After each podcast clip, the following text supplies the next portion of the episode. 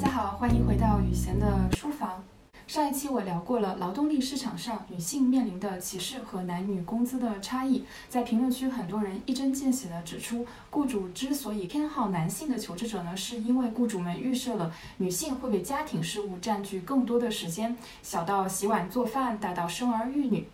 这里我想问大家一下，在你们的家里面，主要是爸爸还是妈妈来做家务呢？关于做家务，我想考一下大家：如果有一位单身男性请了一位保姆来家里面打扫卫生，然后呢，他们两个人相爱结婚了，请问一下大家，在其他条件不变的情况下，GDP 是上升了还是下降了？上升的话扣个一，下降的话扣个二。如果单身的你不想回答，扣个三。答案是下降。在经济学中。Gross domestic product 指的是经济社会一个国家和一个地区在一定时间内利用生产要素所生产的劳务和物品的市场价值的总和。家庭劳动它被视为一种非市场的行为，它是没有市值的。原先这个保姆拿工资是有市值的，在结婚了之后，即便他可能获得了一些其他意义上的报酬，比如说住房啊、礼物啊，但实际上由于这些没有被计入 GDP，GDP 的总值是下降的。接下来，请大家和我想一下，当我讲到腾讯这个公司的时候，你脑子里面出现的数字是什么？当我讲到 LV 的新款包包的时候，你脑子里面会出现什么样的数字？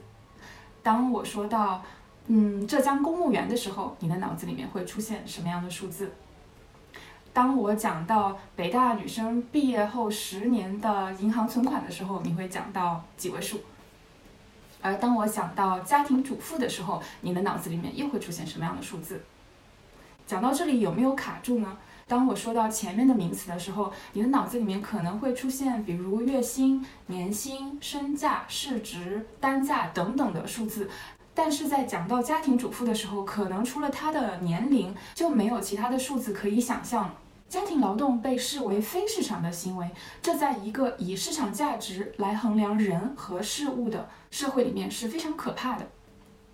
我们在初次见面的时候，经常会介绍自己，说我是做什么的，也同时会问对方你是做哪一行的。这个信息点在市场经济里面所蕴含的信息量是很大的。家庭主妇和家庭主夫们，由于本身没有一样的市值，他们经常会被当成无业人员那样对待，并且拥有着和无业人员相似的社会地位。那么，为什么把家务排除在市场活动之外，会成为一个女性主义议题呢？想必大家也猜到了。因为家庭主妇的数量要远远的超过家庭主夫，我们可以看一下二零二一年世界银行的数据，这里我列举了一些国家，并且把它们按照十五岁以上男女劳动参与率的差距。从左往右依次排开，在右边我们可以看到男女劳动参与率差距最小的国家是卢森堡，有七个百分点，也就是在卢森堡有百分之七十六的男性和百分之六十九的女性参与了劳动。那么也可以看到差异最大的在左边是阿富汗，两者的劳动参与率。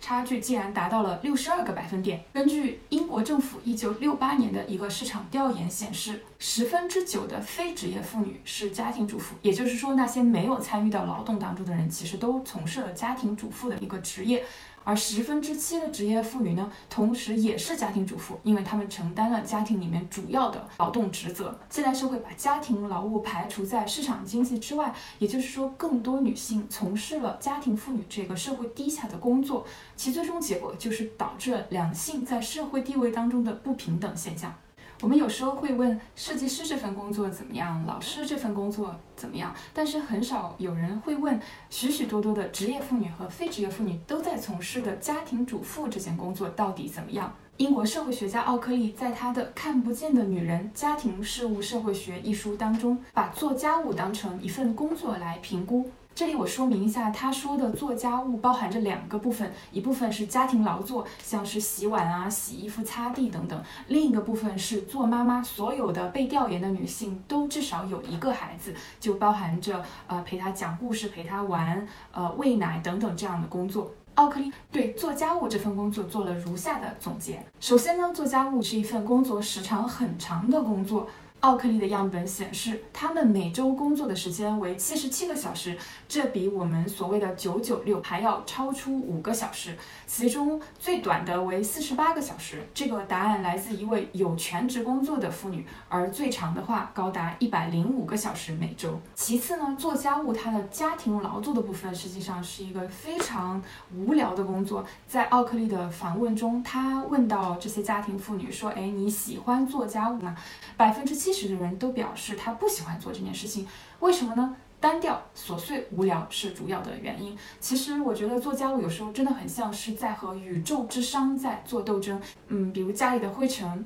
你擦干净了，然后再落灰，再擦，再落灰，再擦。孩子的玩具你收好了，他玩一下又炸开来，然后你再收它，再炸。同理盘子脏了洗，又脏又洗，如此的周而复始。在这点上，做家务和很多满意度较低的工作，比如说洗衣工、洗碗工、印刷工，非常的雷同，都非常的单调重复。如果你有同感的话，可以在弹幕里刷一波我也。第三，做妈妈的部分是一个有苦不能言的工作。作者问了这些妇女们：“你喜欢照顾孩子吗？”这个问题，大家也可以在弹幕里面刷一波。如果你喜欢的话，可以扣一；如果不喜欢的话，可以扣二。奥克利的受访者。都给出了肯定的答案，但是这个答案后面呢，都会有一个微妙的 but。有的人会说我喜欢，但我忍受不了太多的哭闹。有些人会说我喜欢，但是如果没有他们，我会去工作。有的人说我喜欢，但是如果回到十年前的话，我不会选择结婚，也不会选择要孩子。有的人会说我喜欢，我已经习惯了一切，我不得不这么做。和上面那个问题相比，作者认为本质上我们的社会语境其实不允许大家对这个问题给出否定的回答。我们一直以来都塑造了一个母亲的光辉形象，我们女孩是带着这种成为一个母亲、成为一个好母亲的期待长大的。不管这种期待是别人对我们的期待，还是我们对自己的期待，对于我们来说，甚至好像成年和成为一个母亲几乎是对等的。仔细观察，你会发现，喜欢照顾小孩是一个男性的美德。是一个值得夸赞的事情，是妈妈们口中的好队友，但是却是一个母亲必备的条件。如果你没有这个条件的话，你根本就不配成为一个母亲。这个时候，我就想到了我的朋友全西西。当他表达自己不喜欢养育的时候，他所遭受到的批评，比如太会算计、太自私、没感情。我有时候觉得，如果生育这件事情是造福社会的话，那么他对于社会的贡献显然是要远远大于我的，因为我付出了更多，却因为表达了自己不喜欢照顾小孩而遭受了很多的谩骂。一个妈妈不喜欢照顾小孩的时候，评论里面会说母亲的责任怎么可以找别人代替？但一个爸爸。不喜欢照顾小孩，或者没有照顾小孩的时候，我们又会说：“哎呀，爸爸有更多要重要的事情要做呀，爸爸要挣钱养家呀，以此来给男性辩护。”最后呢，我要说一下，做妈妈其实是一份非常糟糕的兼职。一般做过兼职的人都知道，无非是想多赚一点。外快让自己的履历好看一点，但是你会发现做妈妈是一个非常糟糕的兼职，为什么呢？首先，它并没有给你带来额外的收入；其次，它占据了你很多的时间；最后，它还会对你的本职工作产生很大的负面影响。这里我引入一个社会学中的概念，叫做母职惩罚 （motherhood penalty），它是社会学领域研究的一个结论，就是与没有孩子的妇女相比，有孩子的职业妇女，不管是在薪酬、福利，还是能力方面都面临着生理和文化上面的劣势。这里还是要举一下西西的例子。西西曾经告诉我，在她怀孕的时候，她感受到了客户对她的极大的不信任，她会有一种被边缘化的感觉。比如说，特别重要的项目不会让她参加，或者是一些悬而未决的事情，大家都很喜欢说：“哎，等你生完孩子以后再说。”因为大家好像都会觉得，一个准妈妈或者妈妈对于自己孩子的爱和她对于工作的积极投入是直接冲突的。所以在求职的时候，雇主就非常不喜欢雇佣那些没有生过孩子的妇女，而在工作期间，学者发现，在中国，女性每生育一个小孩，就会对。她的工资造成百分之七的负面影响。我在这里呢，并不是想要把矛头指向一些企业，指责他们是无良企业，或者说指责他们歧视女性。因为要知道，确实有一些妈妈在生完孩子、休完产假之后就离职走人了，也确实有一些准妈妈和妈妈。因为各种原因是无法保持高强度的工作，或者保持一种随时待命的状态的。那么我们发现，在女性的内部就会产生这样一种撕裂。那些希望可以在产后好好休息的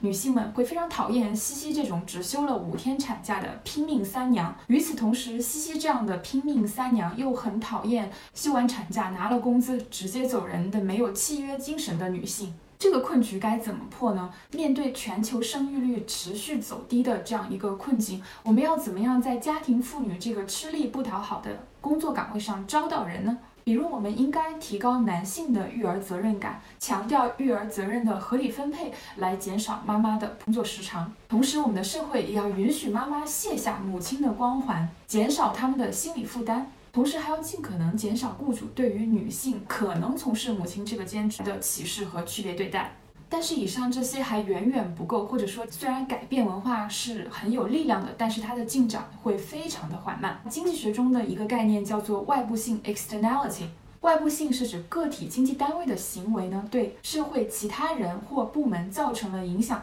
但是他本人呢，并没有承担所有的成本或者获得相应的回报。比如我今天早上出门花钱买了一个鸡蛋灌饼，那我付出了一定的成本，而这个鸡蛋灌饼呢，也是我吃了。于是我作为一个个体经济单位呢，付出了所有的成本，也收获了相应的回报。成本和好处呢，都囊括在我这样一个个体经济单位以内。这基本上可以看作一个没有外部性的行为，但是有些行为呢，成本很高，比如说教育，对社会这个整体带来了有益的影响，这个叫做正的外部性。比如国家会提供免费的九年义务教育，来确保这个国家公民的整体文化水平。因为十年树木，百年树人，要培养一个人是要付出很高的代价的，这部分的成本不可能由学校和家长来独自承担。有些行为呢，它的成本很低，却对社会带来了极大的负面影响，比如排放污水，这就是负的外部性。大家可以理解为钱都是那个排放污水的企业赚了，但是呢，那些污水都被居民喝了，健康问题。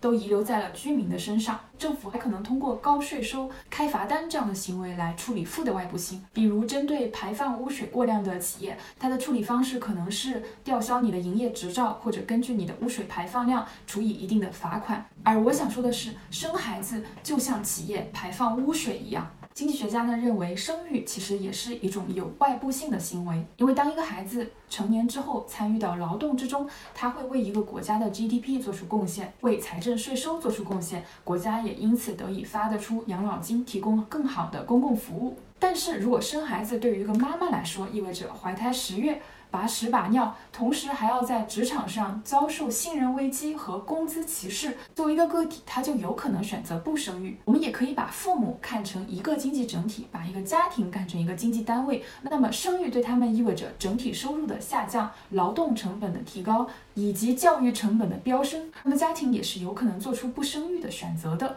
但是要注意，生孩子它不一定总是一个拥有正外部性的行为。比如，当国家出台了生育的补贴政策的时候呢，家庭的生育成本要远小于生育带来的收益，那这个时候就会出现生育率攀升的情况。比如，二零一七年，英国政府就更改了它的福利补贴政策，将生育补贴的上限设置为两个孩子。因为英国政府发现，如果一个单亲妈妈出去工作拿到的工资要小于政府的补贴的话，就没有工资的激励了。所以需要避免一个家庭在权衡利弊之后做出多生多得的生育倾向。在做了以上的讨论之后呢，我们会发现，如果我们把产假呀、生育啊这样的讨论局限在雇主和家庭之间的话，是很难得。出一个让两者都满意的答案的，因为实际上两者面临的是一个零和博弈。那生孩子这件事情没有给企业带来任何额外的收入，如果我们强制企业去承担生育带来的劳动力的缺失和生产率的下降的话，这种强制在一个竞争的市场经济里面是很难维系的，而且这只会进一步的加大